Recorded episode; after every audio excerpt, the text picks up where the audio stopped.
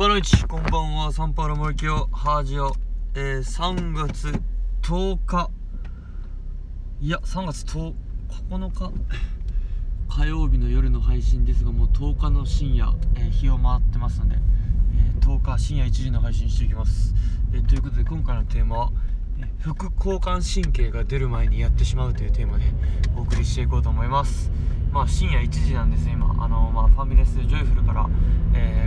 ってるところなんですが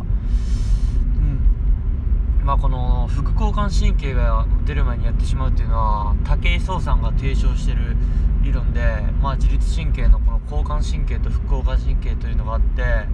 あのまあ副交感神経っていうのは、ま、夜夜に出やすくてですねまあ、リラックスする時の、えー、神経なんですが、まあ、皆さん仕事が終わったりとかですね、まあ、夜こう一日終えて帰ってきたら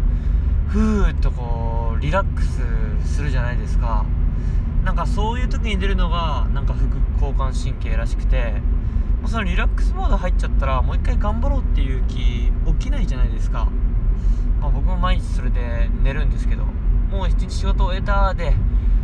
ふーってなってて、えー、ご飯食べたり、えー、お風呂入ったりして寝るっていう、えー、ルーティンになると思うんですがやっぱそれが出てそうなっちゃうともう自分のやるべきことできなくなっちゃうんで、まあ、僕は朝早起きするっていう方にこう舵を切ってたんですが、まあ、それだけではちょっともうあのやっていけないというか戦えない、えー、ちょっと業務量になってきてますんで業務量というかまあ僕がですね、まあ、それは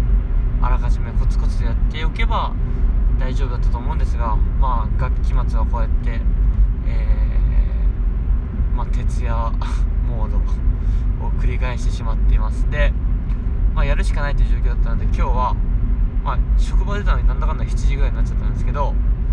7時で速攻帰ってすぐにこう7時10分ぐらいから夕食食べて、えー、10分15分で、えー、食べてまたお風呂も10分15分で終わらしてで8時から行きつけのカフェに行くと。で8時から10時までそこで過ごして、えー、そのまま、えー、はしごして次はジョイフルに行って今深夜1時まで過ごすというような、えー、もう夜の時間を過ごしてきました。で今日やっぱ何が良かったかっていうのはその自分の副交感神経をですね、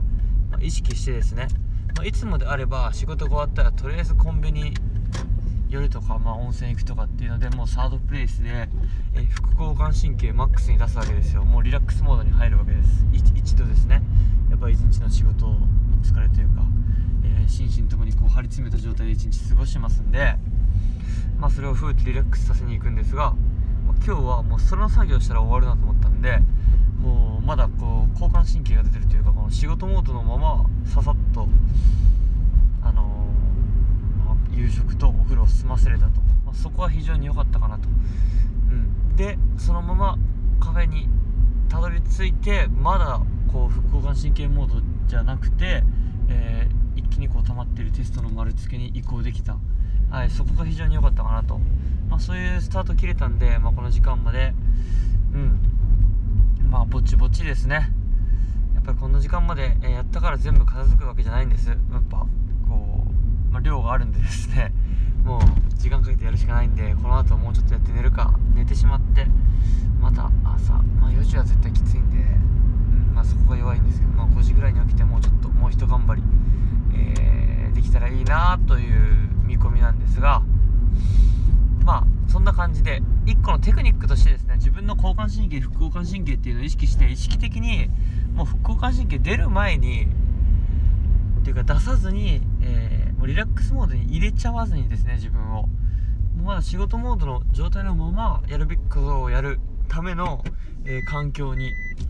えー、身を置くというか準備を進める、え、それもまあ一つのですね、えまあ、テクニックなのかなと。あまり駆使しすぎると、えまあ、ちょっとバランスが崩れてですね交感神経副交感神経の、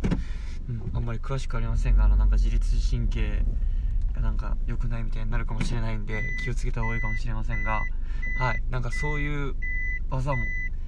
こう修羅場っていうんですかね少年部には使える技なのかなと思います。そんな感じで自律神経に関し、えー、ついてですねちょっと興味が出たので Amazon でポチッと自律神経の関係の本を買った次第でございます。えー、まあ無理せずぼちぼちと無理をしないといけない場面を無理をしてやるべき仕事を終わらしていこうと思います。